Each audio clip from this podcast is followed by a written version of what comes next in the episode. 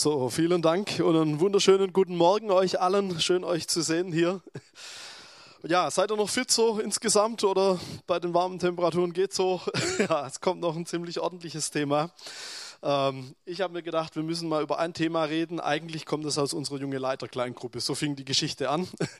Ich glaube, es ist schon über ein Jahr her, als dort irgendjemand mal erwähnte, ähm, darüber müsste man eigentlich mal was hören oder mal was sagen zu diesem ganzen Thema Toleranz. Ähm, hatte natürlich auch manche Hintergründe damals, ähm, ganz so war es nicht auch mit dem Thema, das uns dort beschäftigt hatte. Ähm, aber man muss dazu sagen, ich habe es dann irgendwie lang vor mir hergeschoben und gedacht, naja, beschäftigt sich irgendwie mal ein bisschen damit. Und dann habe ich mich ein bisschen damit beschäftigt von der Bibel her und gedacht, naja, oh je, ist das kompliziert. Ne? naja, ob das jetzt so ein geeignetes, tolles Predigtthema ist, ist eine andere Frage. Das war mein erster Impuls. Ähm, ich hatte schon ein paar Mal fast vorbereitet für Sonntagspredigten und habe es dann immer wieder weggeschoben und immer was anderes genommen. Ähnlich war es diese Woche bis Freitagmittag, glaube ich, hatte ich eigentlich ein anderes Thema, wo ich gedacht habe, nee, mach's was Normales, was auch immer, wo nicht ganz so herausfordernd vielleicht wird. Ähm, und irgendwann, Freitagmittags, habe ich gedacht, nee, es hat mich einfach nicht losgelassen. Da habe ich gedacht, nee, wir, wir, müssen darüber predigen. Wir müssen das Thema einfach mal aufgreifen. Ähm, war da nicht so ganz ohne, weil dann die Zeit schon recht fortgeschritten war. Aber okay. Genau, von daher, heute Morgen soll es ums Thema Toleranz gehen. Und ich weiß nicht, wer es die letzten paar Wochen so ein bisschen mitverfolgt hat innerhalb der christlichen Szene. Ähm, es gab da so einen spannenden Vorfall. Und zwar ist, ich glaube, schon ein paar Monate eigentlich her, ähm, wo eine Delegation von der weltweiten evangelischen Allianz am Rande von irgendeiner UN-Veranstaltung ähm, mit einer Delegation der iranischen Regierung ins Gespräch kam. Also bewusst, die haben sich da verabredet und so, um sich zu unterhalten. Ähm, jetzt wissen wir natürlich alle auch, wie das so ist mit dieser iranischen Regierung in unseren Zeiten, dass es wahrscheinlich kaum eine christenfeindliche Regierung gibt wie die iranische im Moment, ähm, dass da Christen zum Teil aufgehängt werden und verfolgt werden und schlimme Dinge passieren. Wie kommt jetzt so eine evangelische Allianz dazu, mit denen Gespräche zu führen? Ähm, und es hat einen riesen Aufschrei verursacht an verschiedensten Ecken und äh, es kamen dann Artikel hier und dort und die ganzen christlichen Newsletter und so. Ihr kennt ja die Dinge, wie die laufen. Ähm, da haben sich natürlich viele auch darüber aufgeregt und sich gefragt, ist das in Ordnung? Kann man das machen als Christ, mit so einem Regime zu reden? Oder ist es über den Rahmen raus? Und dann war es schnell vorbei mit der Toleranz. Auch für die Allianz an manchen Punkten. Und die sah sich dann irgendwann genötigt, nochmal ein Statement rauszugeben, wo der Vorsitzende dann nochmal die Hintergründe erklärt hat, was auch sehr spannend war, weil das viele einfach auch gar nicht wussten, dass es in den Gesprächen unter anderem eben darum ging, Erleichterungen für Christen zu erreichen, die dort inhaftiert sind im Moment. Das ein wesentlicher Teil der, der Gespräche eben war. Und dass es nicht darum ging, da jetzt gemeinsame Sache mit dem Iran zu machen und andere hatten schon befürchtet, die Allianz verliert den Glauben und was noch alles. Ähm, ihr wisst, dass da die Wogen dann schnell hochgehen bei solchen Themen. Aber wo ist da die Grenze? Was ist da in Ordnung und was nicht? Was sollten wir da tolerieren in dem Fall? Was nicht? Nur ein Beispiel von ganz, ganz vielen. Und wenn man so anschaut, vielleicht vor einigen Jahren, Jahrzehnten würde ich behaupten, war es oft so, wenn man von außen als Nichtchrist über das Christentum nachgedacht hat, dann war eine der ersten Anfragen immer die, dass man gesagt hat, naja, Christentum, ja, die glauben doch völlig unwissenschaftliche Sachen. Die ganze Schöpfungsdiskussion und diese ganzen Themen, vielleicht kennt ihr das noch gut. Hey, was haben wir uns da nicht die Köpfe heiß diskutiert an vielen Stellen? Nee, das ist doch wissenschaftlich, nee, das kann man nicht beweisen und hin und her und ja, heute ist es manchmal immer noch so, aber ich persönlich stelle mindestens in meinem Arbeitsalltag auch fest, ich habe die Diskussionen interessanterweise kaum noch heute. Selten. Die kommen gar nicht mehr so häufig vor. Es gibt ein anderes Thema, über das viel, viel mehr diskutiert wird mittlerweile. Und die erste Frage, die oft Leute an mich auch haben, ähm, die jetzt nicht so christlich unterwegs sind, das ist oft die Frage nach der Toleranz. Ja, wie geht ihr mit Minderheiten um? Was ist mit, den, mit dem Regenbogen und mit diesen ganzen Geschichten? Wie ist das für euch? Was sagt ihr dazu? Wo steht ihr da? Das ist eine, manchmal haben wir das Gefühl, die allerwichtigste Frage überhaupt, bevor man sich überhaupt mal damit befasst, was wir eigentlich sonst alles glauben und so weiter. Und es ist auch keine unberechtigte Frage, ganz und gar nicht. Und es ist auch ein wichtiges Thema, aber ich glaube, es ist nicht das Allerwichtigste. Ähm, aber okay, so läuft es heute oft und von daher, wir werden mit dieser Diskussion konfrontiert, ob wir wollen oder nicht. Es gibt da gar keine Wahlmöglichkeit in dieser Welt, in der wir leben. Und dann kommt vielleicht noch dazu, dass ich, ich glaube, es gibt da oft ein Missverständnis an der Stelle. Eigentlich müssten wir jetzt erstmal ganz lange über diesen Begriff Toleranz nachdenken und uns fragen, was meint das eigentlich? Weil ich glaube, das ist nicht immer so eindeutig und manche Leute meinen verschiedene Dinge damit. Was gesellschaftlich ja oft mittlerweile so gemeint ist, ist, wenn ich tolerant bin, dann lasse ich nicht nur den anderen stehen, sondern heiße ich das ja irgendwie gut, was der andere macht. Und ich glaube, das ist, trifft es eigentlich nicht, was Toleranz heißt. Toleranz müsste doch eigentlich bedeuten können, ich lasse den anderen stehen mit seiner Meinung, aber es könnte sein, dass ich vielleicht eine komplett andere Meinung habe zu diesem Thema und dass wir da kilometerweit auseinander liegen mit unseren Meinungen, aber wir tolerieren uns trotzdem gegenseitig. Das könnte doch eigentlich eher der Punkt sein. Und ich glaube, da verschwimmen manchmal die Dinge und immer wieder, mir kommt zumindest so vor, sobald man dann nicht der allgemeinen Meinung, was auch immer die allgemeine Meinung ist, bei manchen Themen entspricht, wird es schnell ganz schwierig. Und aus der großen Idee Toleranz wird es dann auf einmal wahnsinnig intolerant. Kennt ihr das auch? ähm, auf einmal wird es dann sowas von intolerant, wenn du nicht die allgemeine Meinung vertrittst an manchen Punkten. Das wird dann auch schon wieder richtig schwierig. Cancel Culture, Shitstorm und andere nette Geschichten. ähm, haben wir alle schon davon gehört. Wie passiert das? Und unsere Kultur oder unsere Gesellschaft ist da auch sehr schwarz-weiß, glaube ich, unterwegs an ganz vielen Punkten. Da könnten wir es auch lang drüber reden. Aber wir fragen uns heute Morgen mal, wie sieht es eigentlich für uns als Christen aus? Wie tolerant ist Gott selber? Ist er überhaupt tolerant? Wie läuft, wie sieht es für ihn aus? Was sagt die Bibel dazu? Natürlich wird man da nicht alles anschauen können. Ähm, oder so die Kernfrage, die hier vorne auch steht, Toleranz, ist es vielleicht sogar eine christliche Tugend am Ende? Wer weiß.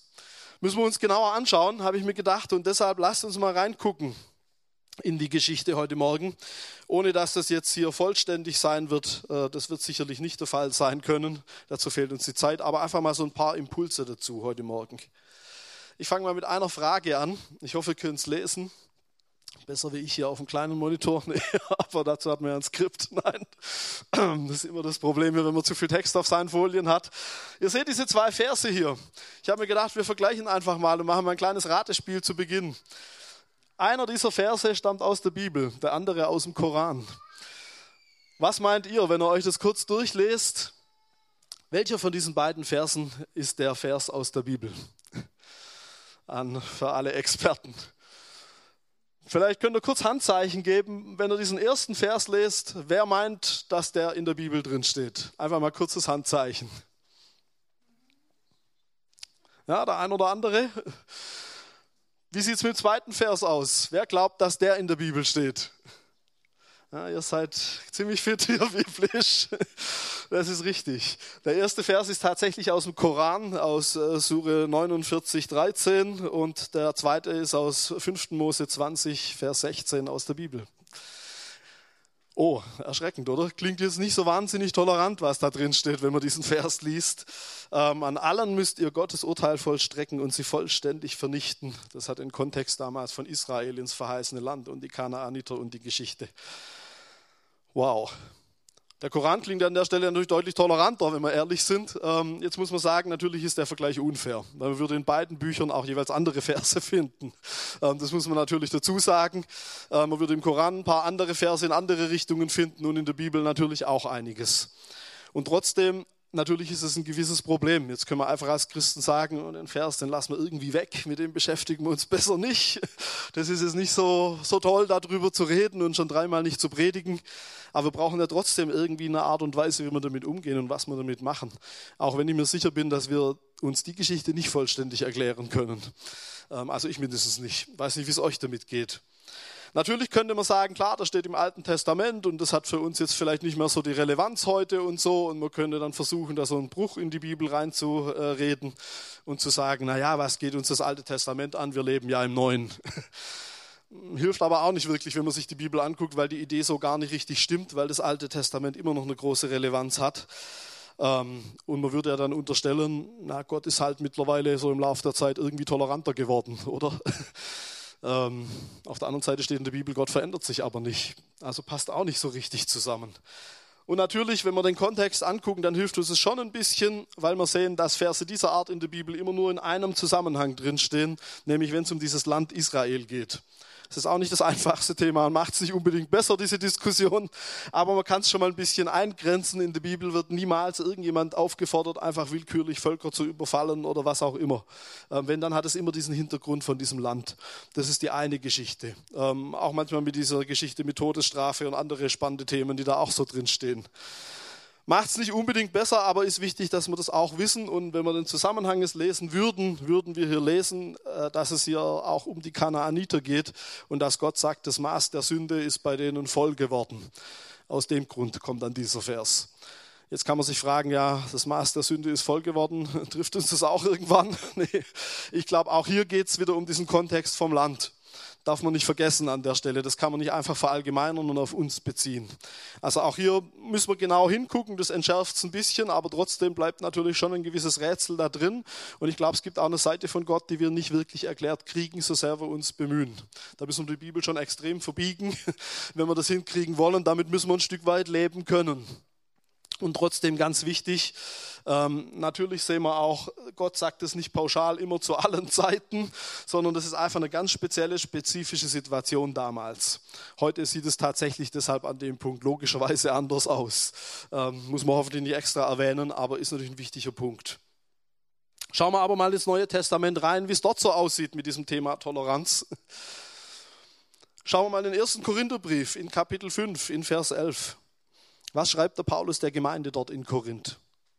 Nun aber habe ich euch geschrieben, keinen Umgang zu haben, wenn jemand, der Bruder genannt wird, ein Unzüchtiger ist oder ein Habsüchtiger oder ein Götzendiener oder ein Lästerer oder ein Trunkenbold oder ein Räuber, mit einem solchen nicht einmal zu essen. Klingt jetzt noch toleranter fast oder mindestens genauso schlimm wie vorher. Ähm, und du fragst dich vielleicht, wo endet das hier heute Morgen? Wir könnten noch viele oder noch manche Verse dieser Art rausfischen, zugegeben. Aber auch hier müssen wir sagen, natürlich, wenn man diesen einen Vers hört, es ist auch hier nur die halbe Wahrheit. Wenn wir weiterschauen, was im Kontext drin steht, dann erkennen wir, dass da noch ein paar Verse vorne draus gehen, wo es nämlich heißt, ich habe euch in dem Brief geschrieben, nicht mit Unzüchtigen Umgang zu haben, nicht überhaupt mit den Unzüchtigen dieser Welt oder den Habsüchtigen und Räubern oder Götzendienern. Sonst müsstet ihr ja aus der Welt hinausgehen. Also Paulus sagt ihnen im Endeffekt, hey, wenn ihr das hier hundertprozentig durchziehen wolltet, mit jedem, der diese Dinge tut, dann ist euer Platz nicht mehr in dieser Welt. Das funktioniert gar nicht. Das geht nicht. Dann kannst dich erschießen oder was auch immer und diese Welt verlassen. Dann macht es keinen Sinn, kann nicht funktionieren. Und natürlich, wenn wir den Kontext sehen, wird uns nochmal deutlicher, Paulus sagt es natürlich zu Leuten, die es eigentlich besser wissen müssten, vor allem in Korinth. Und wenn wir den ganzen Korintherbrief, den ersten und den zweiten, wenn wir die Briefe anschauen, dann stellen wir fest, da gab es offensichtlich einige ganz gravierende Probleme, auf die Paulus das hier bezieht.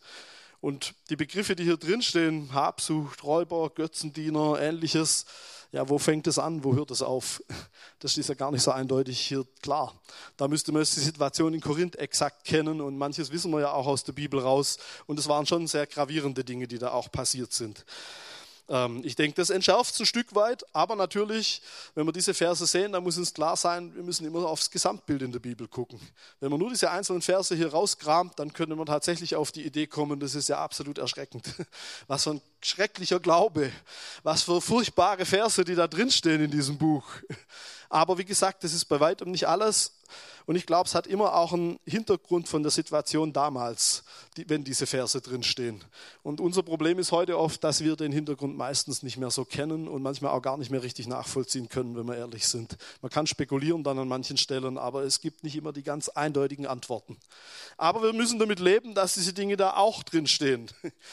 Und jetzt kommen wir natürlich zu Jesus. Was hat er so gesagt? Er hat eine Menge gesagt. Ähm, aber wir greifen uns jetzt mal einen Teil der Bergpredigt raus, um mal jetzt langsam zum Positiven zu kommen. Und ich glaube, der hilft uns weiter, mit diesem Thema umzugehen. Der hilft uns weiter, auch einen Weg zu finden, ähm, wie wir dieses Thema Toleranz sinnvoll leben. Wir lesen mal in Kapitel 5 Matthäus Evangelium ab Vers 43. Und dort sagt Jesus, Ihr habt gehört, dass gesagt ist, du sollst deinen Nächsten lieben und deinen Feind hassen. Da wird es schon mal wieder interessant hier bei dem Anfang. Ich aber sage euch, liebt eure Feinde und betet für die, die euch verfolgen, damit ihr Söhne eures Vaters seid, der in den Himmeln ist.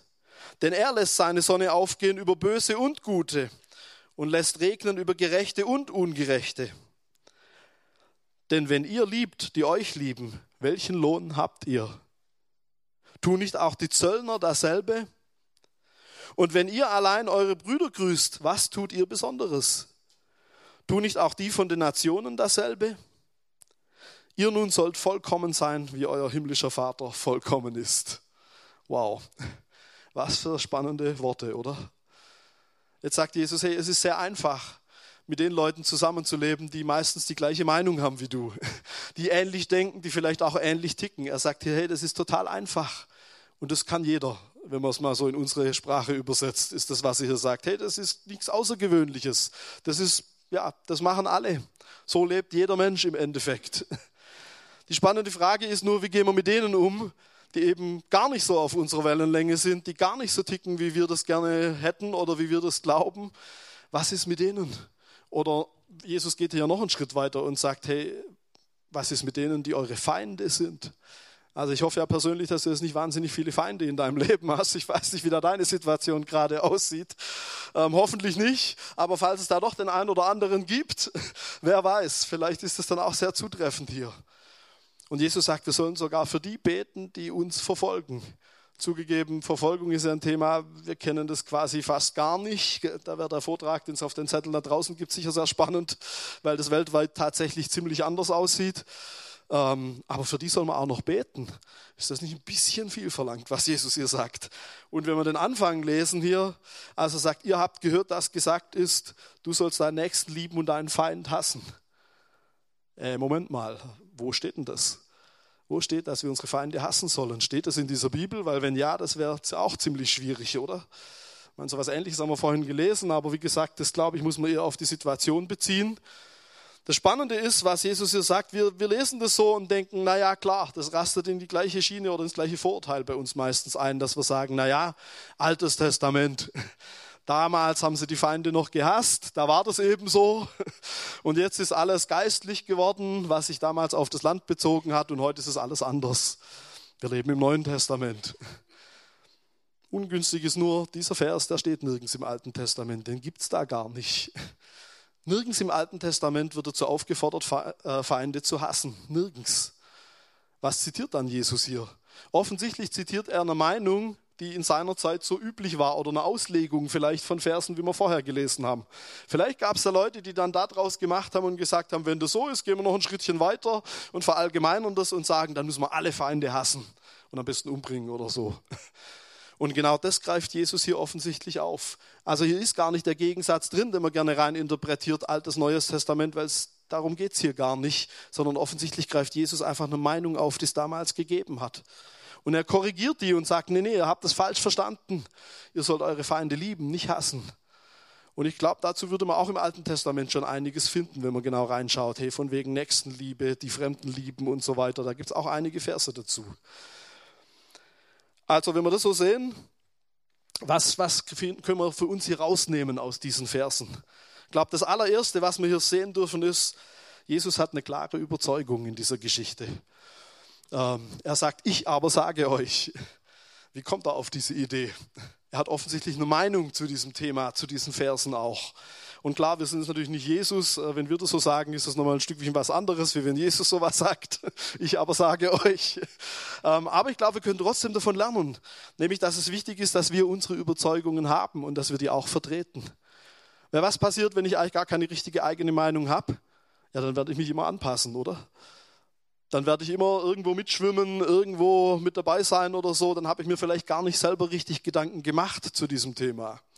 Dann fällt mir vielleicht gar nicht auf, dass das Feinde hassen gar nicht in der Bibel drinsteht. Ich glaube, wir haben heute auch oft so unsere Punkte, äh, die wir gerne in die Bibel reinlegen, die vielleicht aber gar nicht da drin stehen, wo wir vielleicht einfach nachlesen müssen und schauen müssen, was sagt die Bibel tatsächlich, was steht da wirklich drin an manchen Punkten. Oder ist es manchmal nur irgendwo eine Tradition, die irgendwo herkommt aus irgendwelchen christlichen Ideen. Und da gibt es auch so manches. Also ich glaube, es ist wichtig und dass wir das mitnehmen.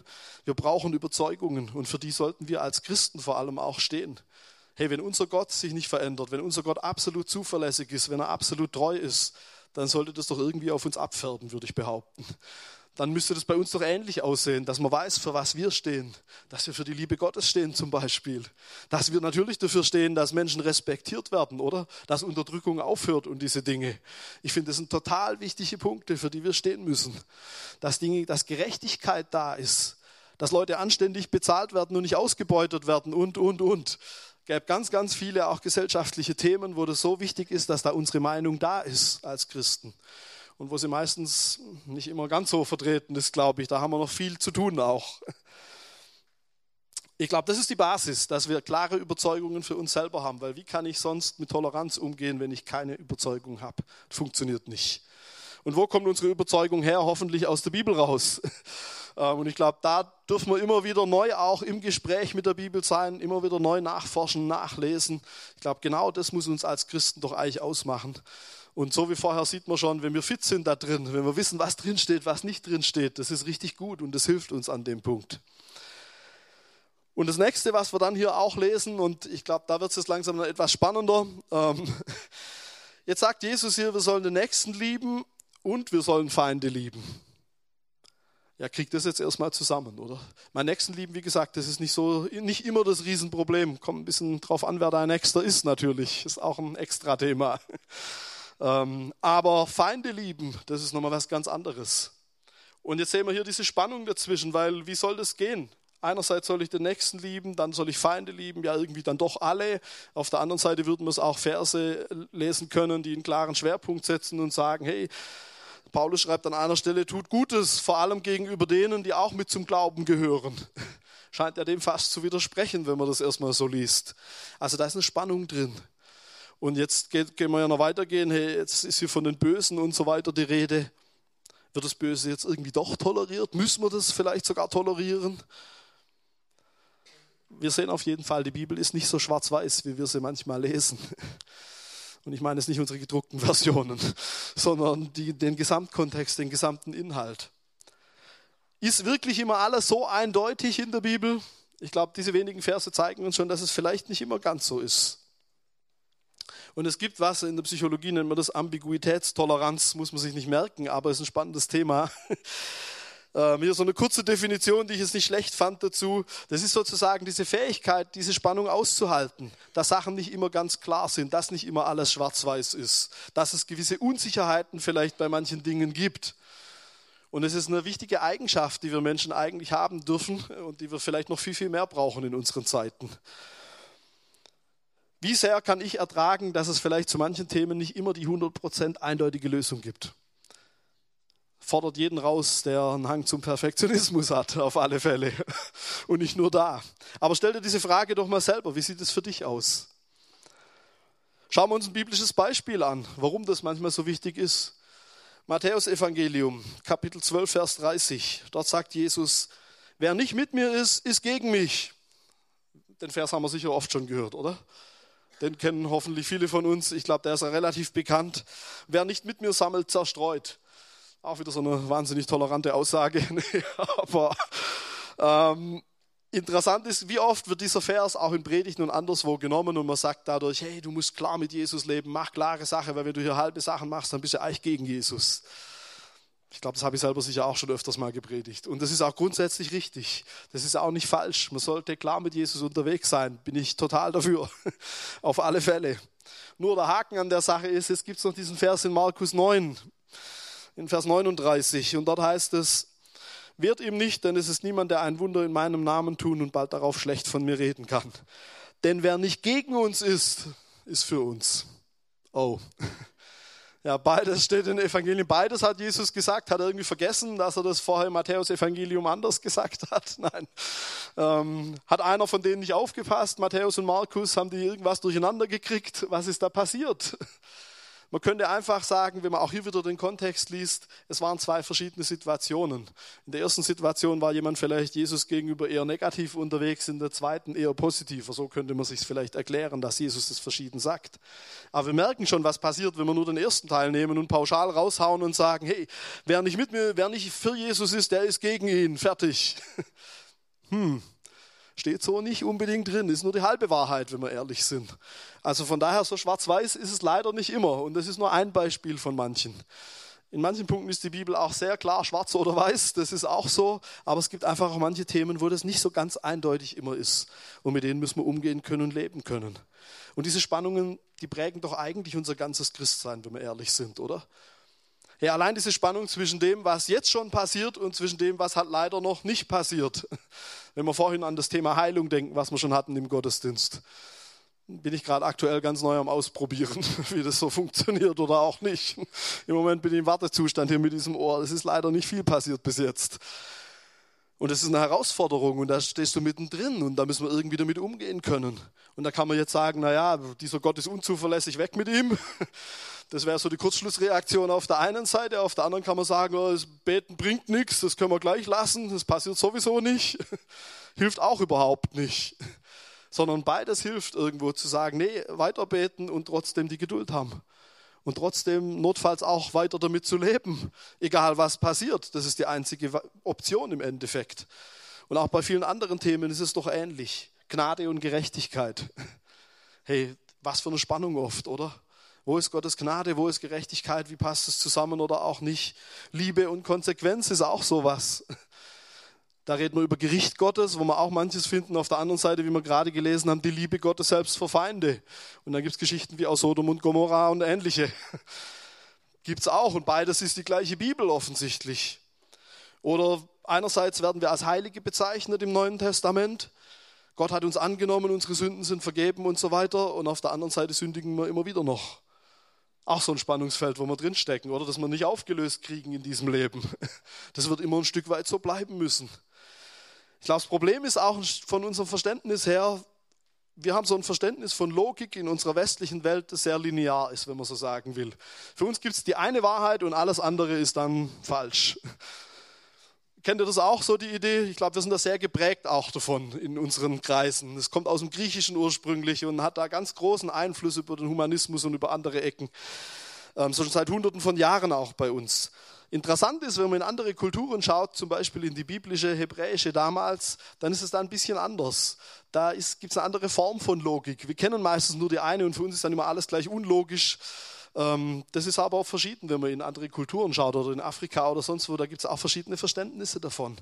Im Hebräischen würde man sagen, hey, es, da ist eine Wahrheit, es könnte aber noch eine zweite Wahrheit geben, die neben der steht. Und das ist gar nicht das Problem.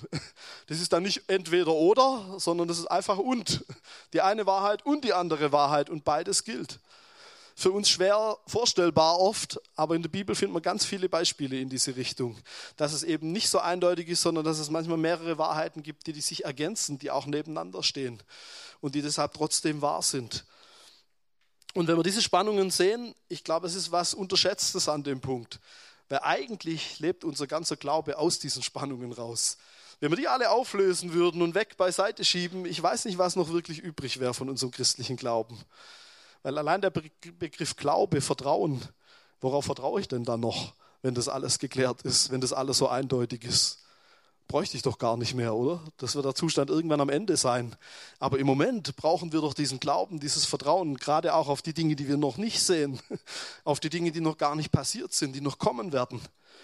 Also wir merken schon, hier brauchen wir diese Ambiguitätstoleranz, wenn man so will. Und es hilft uns, wenn wir die in uns haben, auch nach außen anders zu handeln. Und ich glaube, es ist was ganz entscheidend Wichtiges, dass wir mit inneren Spannungen leben können als Christen, weil ehrlich gesagt, ich habe es schon zu oft gesehen, auch in meinem Alltag als Pastor, auch in meinem eigenen Leben. Die Herausforderung ist immer die, wenn die Sachen dann nicht so laufen, wie du es gerne hättest und wie es schön ist und wie es gesegnet ist und was auch immer oder wie es vielleicht nach deiner Meinung in Gottes Plan ist. Wenn dann die Krisen kommen und die Sachen nicht so funktionieren, dann ist der Glaube ganz schnell weg an diesen Punkten, wenn es schief geht. Dann bleibt da oft gar nichts mehr davon übrig, wenn wir nicht in der Lage sind, diese Spannungen auszuhalten. Weil dann muss ich Gott in Frage stellen an dem Punkt. Dann muss ich sagen, hey, er ist nicht zuverlässig. Und dann werde ich anklagen Gott gegenüber. Dann kommt die Bitterkeit rein. Dann kommt dieses, ah, Gott ist nicht da für mich und den anderen heilt er mich nicht. Warum erlebe ich das nicht? Ich lebe doch viel besser wie der andere. Und so geht es dann gerade weiter. Und wir kennen diese Geschichten, oder? dann kommt Neid rein, dann kommt Eifersucht rein, dann kommt Stolz rein, dann wird es schwierig. Und dann sind wir nachher auf einem Weg, der uns eigentlich wegbringt von Gott am Ende des Tages, statt dass wir weiter an ihm dranbleiben könnten. Wir müssen diese Spannungen aushalten lernen. Es führt kein Weg dran vorbei. Ist nicht immer so bequem und manchmal ganz schön herausfordernd. Aber ich glaube, es ist möglich mit Jesus. Und das Gute ist, wir haben eine Perspektive aufs Ende hin, dass wir sagen können, irgendwann kommt der Tag, an dem alles gut sein wird. Irgendwann ist dieses Thema durch. Irgendwann sind wir alle geheilt mit allen unseren Herausforderungen. Zugegeben, kann noch ein bisschen dauern, möglich. Aber der Tag wird kommen. Das ist unsere christliche Hoffnung, die wir haben. Und ich glaube, die müssen wir auch ganz stark festhalten. Wenn wir nach innen schon selber mit diesen Spannungen nicht klarkommen, dann ist das Problem natürlich offensichtlich, was da nach außen passiert. Dann haben wir ganz schnell ganz viel Polarisierung unter uns auch als Christen, richtig? Weil was passiert? Dann habe ich die Spannung schon in mir selber nicht bewältigt. Was passiert nach außen? Ja, du legst diesen Bibelvers anders aus. Wir können nicht mehr zusammenarbeiten in dieser Gemeinde. Leitungsteam spaltet sich oder was auch immer ja, ihr seid zu liberal geworden, ihr seid zu konservativ, zu was weiß ich auch immer. Ähm, hier wird nicht mehr das und das gepredigt und, und, und. Und dann kommen ganz, ganz viele Dinge rein und dann wird es auf einmal ganz, ganz schwierig. Wir brauchen auch eine gewisse Form von Toleranz nach außen. Wir kommen auch gleich noch dazu, wo dann mögliche Grenzen liegen. Wenn wir nochmal weitergehen in diesem Text, dann stellen wir fest, Gott sagt hier auch, dass er seine Sonne aufgehen lässt über Böse und Gute und dass es regnen lässt über Gerechte und Ungerechte. Man könnte auch sagen, das Gericht sozusagen ist vertagt, wenn man so will. So könnte man das natürlich auch verstehen und sagen, ganz am Ende kommt dann schon noch eine Rechnung. Ähm, aber für den Moment toleriert es Gott erstmal offensichtlich. Und wenn wir diese Welt anschauen und die Nachrichten verfolgen, stellen wir fest, offensichtlich toleriert Gott ziemlich viel an Bösem. Mindestens im Moment noch, stimmt's? Oder wie willst du das sonst auch erklären, dass diese Dinge alle geschehen können? Das ist die eine Seite davon. Also Gott hat offensichtlich eine gewisse Form von Toleranz. Sollten wir dann vielleicht auch haben, oder? Wie sieht es so für uns aus?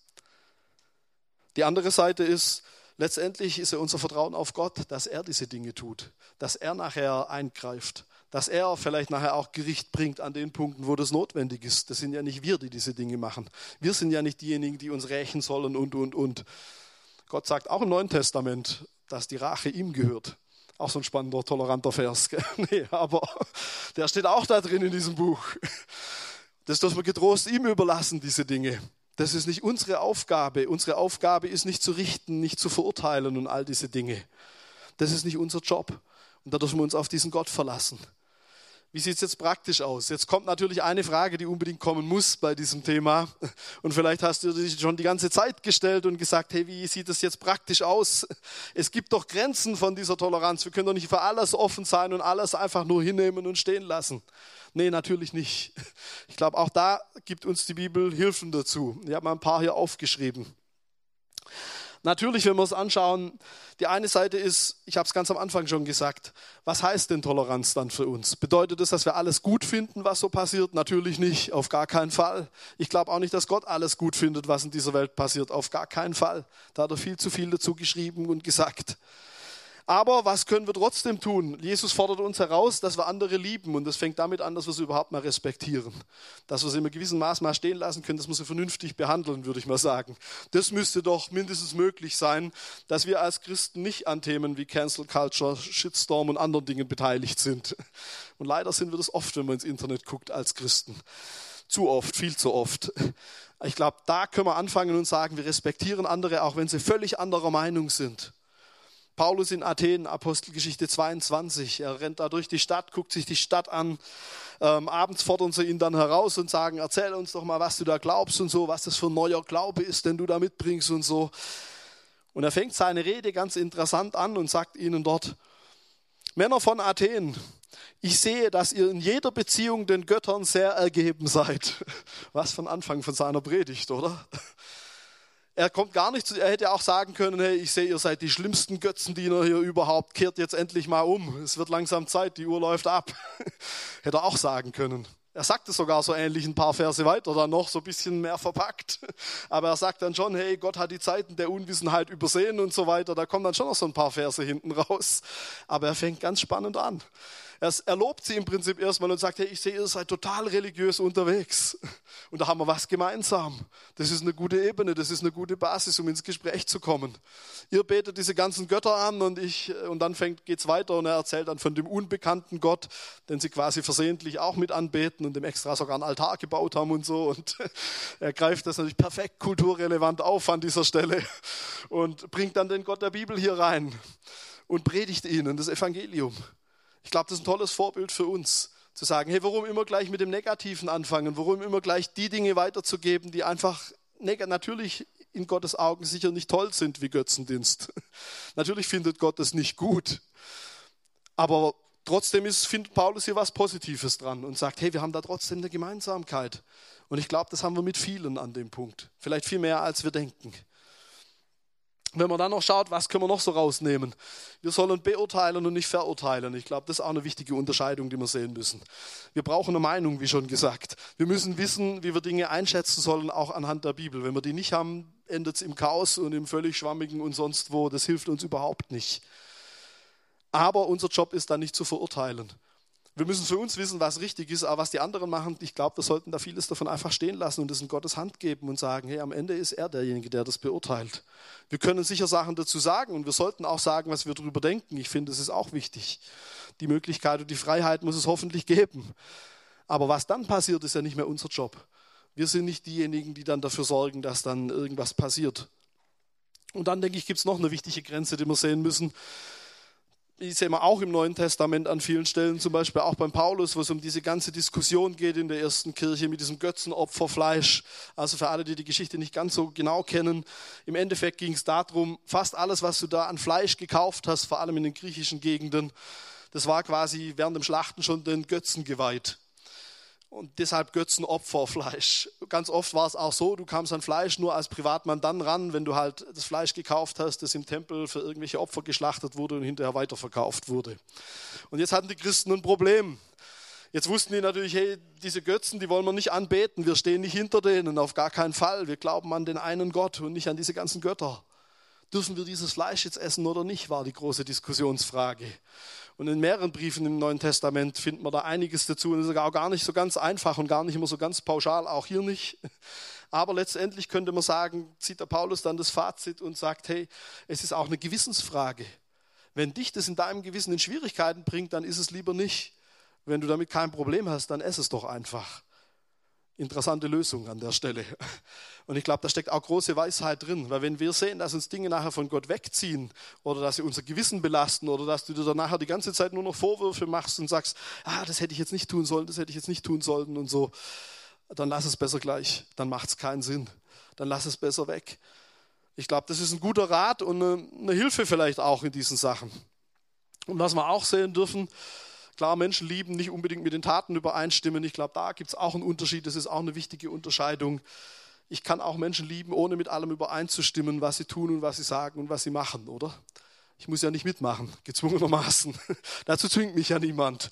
Und da glaube ich, dass wir unterscheiden dürfen und auch sagen können, hey, ich ich sehe das persönlich anders, dieses Thema. Ich lebe das auch anders. Ich finde es nicht gut. Aber das ist, mach das, was du denkst. Das ist dein Punkt. Ich kann dir vielleicht das sagen, was ich meine, was die Bibel dazu sagt. Das ist okay, aber deshalb mache ich das nicht mit. Und wenn wir die Grenze ziehen können, und ich weiß, die wird immer schwieriger, wir hatten es vorher mit dem Thema Schule und Schule und Kinder und Jugendliche, was da so abläuft auch, ich glaube, da ist es total herausfordernd. Ich kenne das aus meiner eigenen Schulzeit noch zu gut, auch wenn die schon eine Weile her ist. Aber wir wissen alle, das ist nicht einfach, diese Grenzen zu ziehen. Aber ich glaube, wir müssen die ziehen. Das ist total wichtig, weil sonst werden wir irgendwo entweder völlig beliebig und schwimmen halt einfach nur noch mit in allem, was passiert. Und das kann nicht Gottes Weg sein. Wir sollen das Salz der Erde sein. Wir sollen da ein Stück weit auffallen. Wir sollen nicht das machen, was alle machen. Das ist nicht der Anspruch, den Gott an uns hat. Aber das ist die eine Seite. Die andere Seite ist, wir sollen Menschen lieben. Wir sollen die Liebe Gottes weitergeben. Und die Schwierigkeit ist oft, dass es an dem Punkt, finde ich, zu oft schief geht. Weil dann kommen wir Christen ganz oft als die rüber, die entweder sowieso keinen Spaß verstehen, die nirgends dabei sind, die nichts mitmachen, die völlig langweilig sind, die total unattraktiv unterwegs sind ähm, und die irgendwie auf ihrer christlichen Insel oder in ihrer Parallelwelt am Ende des Tages leben. Stimmt's? Kennt ihr die Ideen auch? Und ich glaube, das ist auch ein Problem. Das hilft uns nicht so richtig weiter. Vor allem nicht mit dem Auftrag, wenn Jesus sagt, wir sollen diese Welt erreichen mit seinem Evangelium. Wenn wir dann nur auf unserer Insel sitzen, wird schwierig, bis mal ein, ein Gestrandeter vorbeikommt oder so, der sich doch hierher verirrt. Nee, aber das hilft uns nicht so richtig. Äh, wir brauchen dann eine andere Offenheit an dem Punkt. Und wenn wir zum Schluss kommen, ich denke, es gibt einen guten Weg, wie wir das praktisch auch machen können. Und er hat mit dieser Liebe Gottes zu tun. Ja, man könnte es noch über die, unsere eigenen Balken reden, statt den Splittern im Auge der anderen. Ich glaube, das dürfen wir auch sehen als Christen, dass wir da manchmal auch viele Fehler machen, auch durch die Geschichte durch schon viel falsch gemacht haben. Ähm, auch das kennt ihr sicher aus zahlreichen Diskussionen. Da dürfen wir einfach auch eine gewisse Demut haben und sagen, okay, wir sind auch nicht perfekt, müssen wir aber auch gar nicht sein. Das Ziel ist nicht, dass wir perfekt sind und der Menschheit zeigen, was Perfektheit bedeutet. Gar nicht, sondern wir brauchen die Abhängigkeit zu Gott. Das sollen wir doch eher rüberbringen. Das ist doch der Punkt, den die anderen auch brauchen.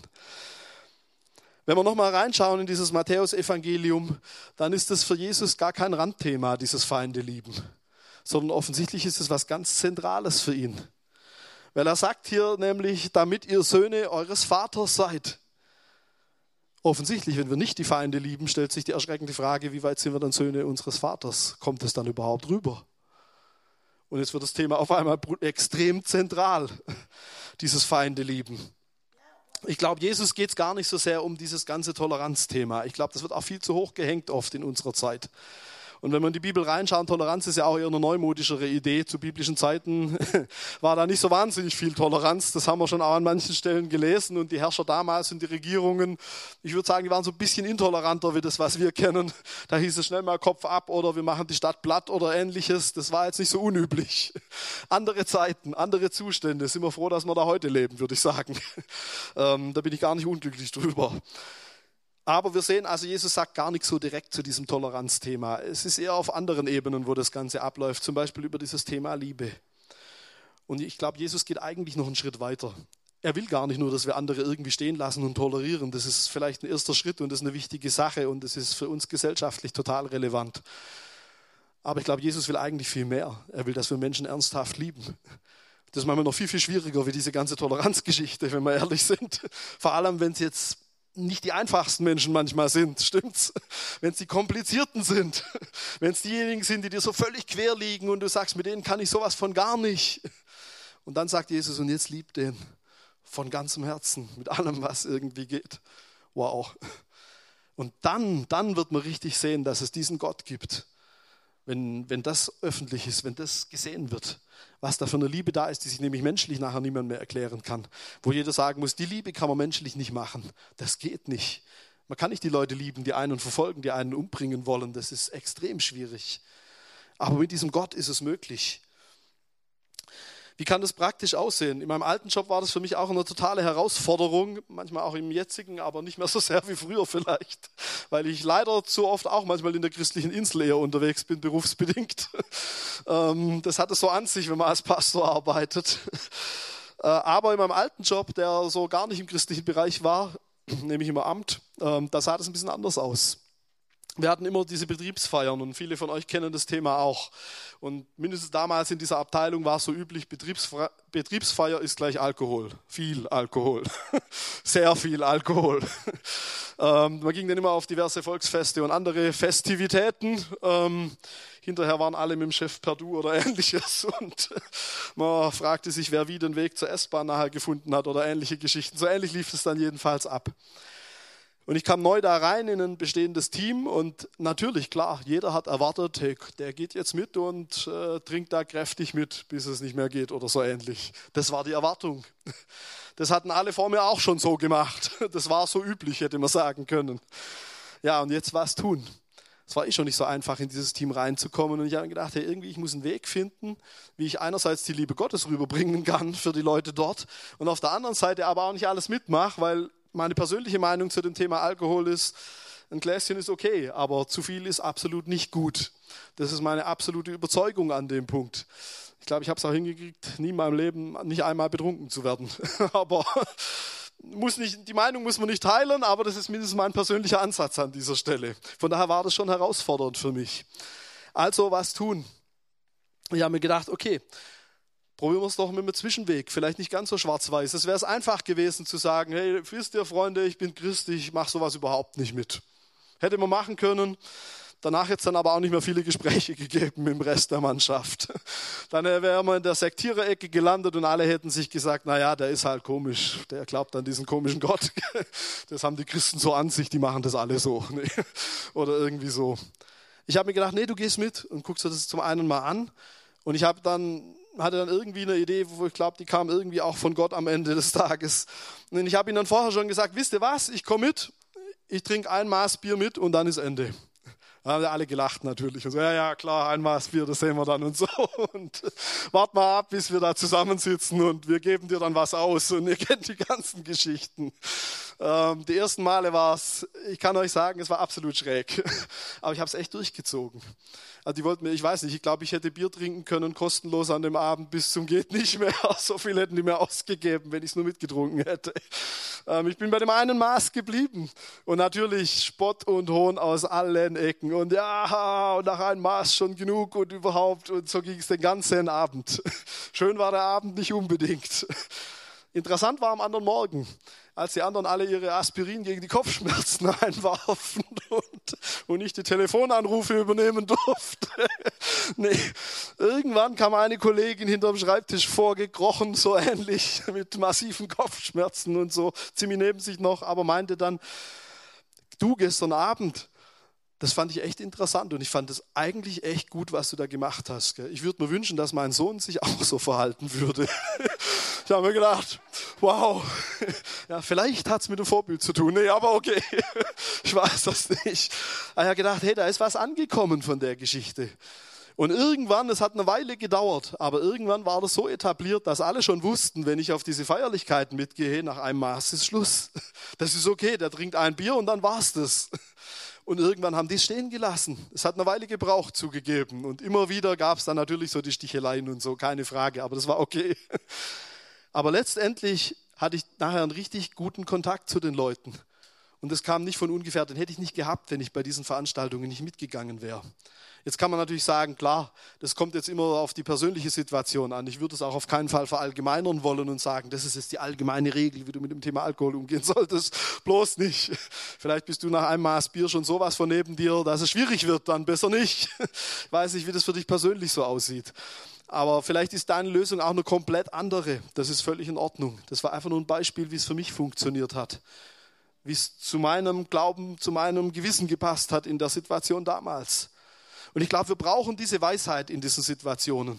Wir brauchen diese Weisheit, dass wir Leute gewinnen können und dass wir trotzdem für uns Klarheit haben.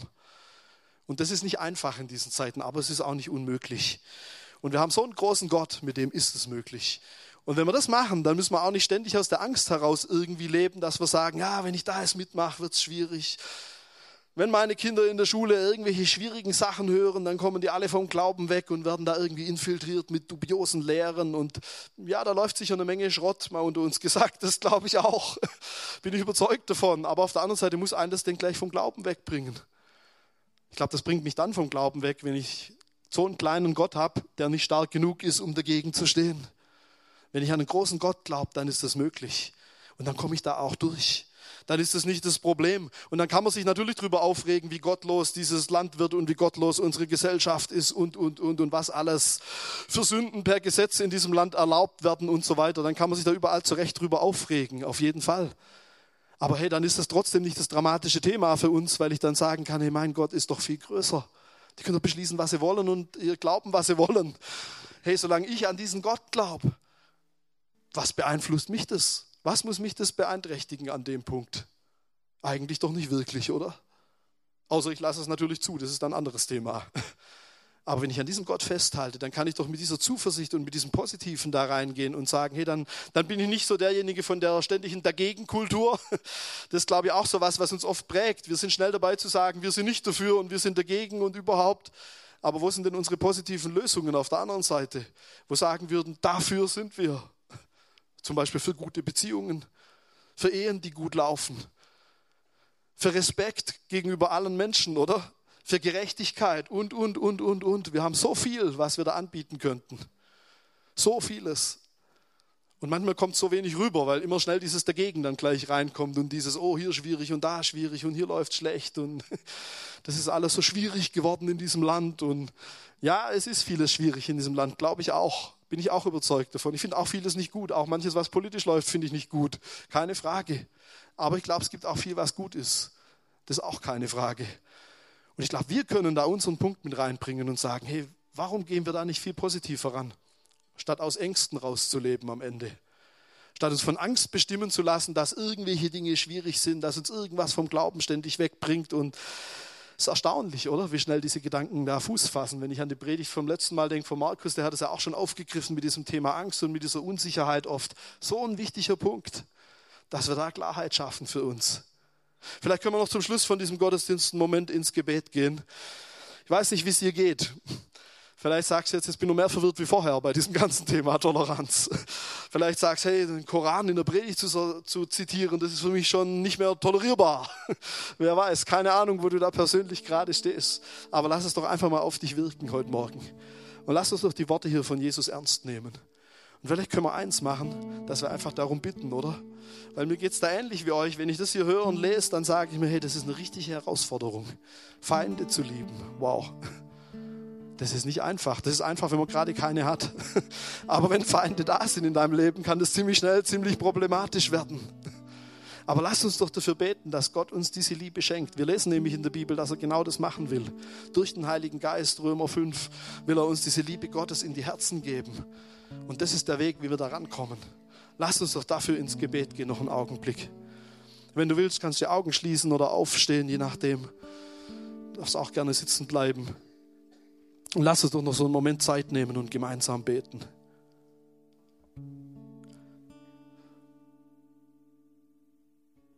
Danke, Herr. Danke, Herr, dass du ein Gott voller Weisheit bist. Und Herr, du siehst auch unsere Zeit, unsere Welt, in der wir so leben, unsere persönlichen Gedanken, in denen wir drin sind. Diese totalen Herausforderungen auch mit diesem ganzen Toleranzthema, wo es manchmal gar nicht so einfach ist zu wissen, was ist jetzt richtig und was ist falsch, Herr. Wo sollten wir tolerant sein? Wo müssen wir die Grenzen ziehen? Solche Herausforderungen, in denen wir da auch drin stecken. Und dann diese Herausforderung, dass wir Menschen lieben sollen, egal was sie tun, egal was sie gemacht haben. Selbst wenn sie unsere Feinde sind. Und doch hast du uns das vorgemacht am Kreuz, Herr. Und dafür sind wir dir so unendlich dankbar. Du hast selbst noch am Kreuz deinen Feinden vergeben. Du hast für sie gebetet, dort am Kreuz hängend. Was für ein, was für ein gewaltiger Moment. Und danke, Herr, dass du heute hier bist, um uns auch die Kraft zu geben, das zu leben und voll zu sein von dieser Liebe. Und Herr, wir bitten dich heute Morgen, dass du diese Ängste aufdeckst in unserem Leben, die da eigentlich keinen Raum haben sollten. Wir haben es letzte Woche auch schon gehört, die da eigentlich gar nicht hingehören.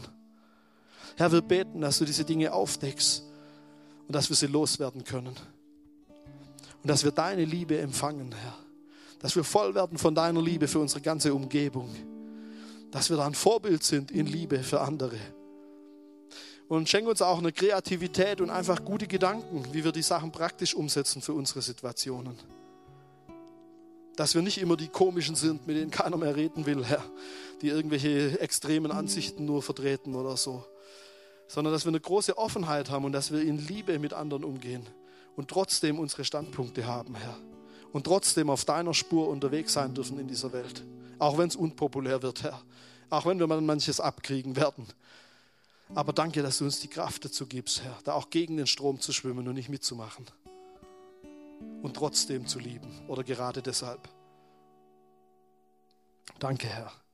Danke, dass wir das heute Morgen mitnehmen dürfen. Und danke, dass du uns auch innerlich hilfst, Herr, Spannungen auszuhalten in unserem Glauben, in unserem Leben. Dass wir da immer wieder neu auch zu dir kommen dürfen.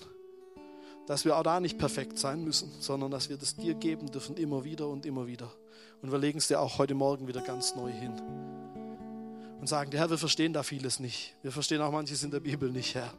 Wir wissen man nicht immer, was der richtige Weg ist und was jetzt schwarz und was weiß ist oder auch nicht. Aber hilf uns, Herr, wir brauchen dich. Wir brauchen deine Geduld, Herr. Wir brauchen deine Gnade. Wir brauchen die Berührung von dir. Danke dafür, Jesus. Danke, dass du da mit uns bist, Herr. Amen.